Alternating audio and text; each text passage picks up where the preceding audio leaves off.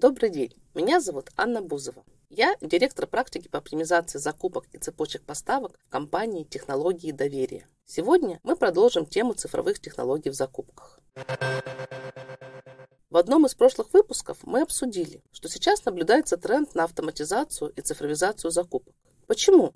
Во-первых, цифровизация и автоматизация делают процессы более прозрачными. Во-вторых, мы получаем возможность работать с самыми актуальными данными о компании и собирать управленческую отчетность в закупках. Оба фактора позволяют увеличить скорость и качество принятия решений, а также быстрее реагировать на изменения. Важно понимать, что цифровизация невозможна без автоматизации. Образно говоря, невозможно поступить в университет, не окончив школу. То есть, чтобы переходить к каким-то цифровым, современным, эффективным подходам и методологиям, необходима базовая автоматизация процессов.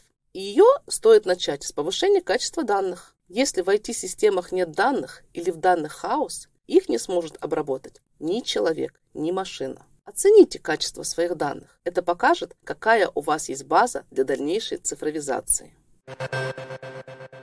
Еще один важный тренд – импортозамещение. О нем вы уже наслышаны, но сейчас появился еще один актуальный термин – автономизация. Автономизация происходит, когда компании с частичным международным капиталом или российские компании, которые раньше использовали западное ПО на уровне штаб-квартиры, должны сейчас стать самостоятельными в плане ИТ. Очень важно оперативно провести автономизацию закупочных систем. Это вопрос IT-безопасности всей компании. В следующем выпуске я расскажу вам о трендах автоматизации и цифровизации в закупках. Спасибо за внимание. До встречи.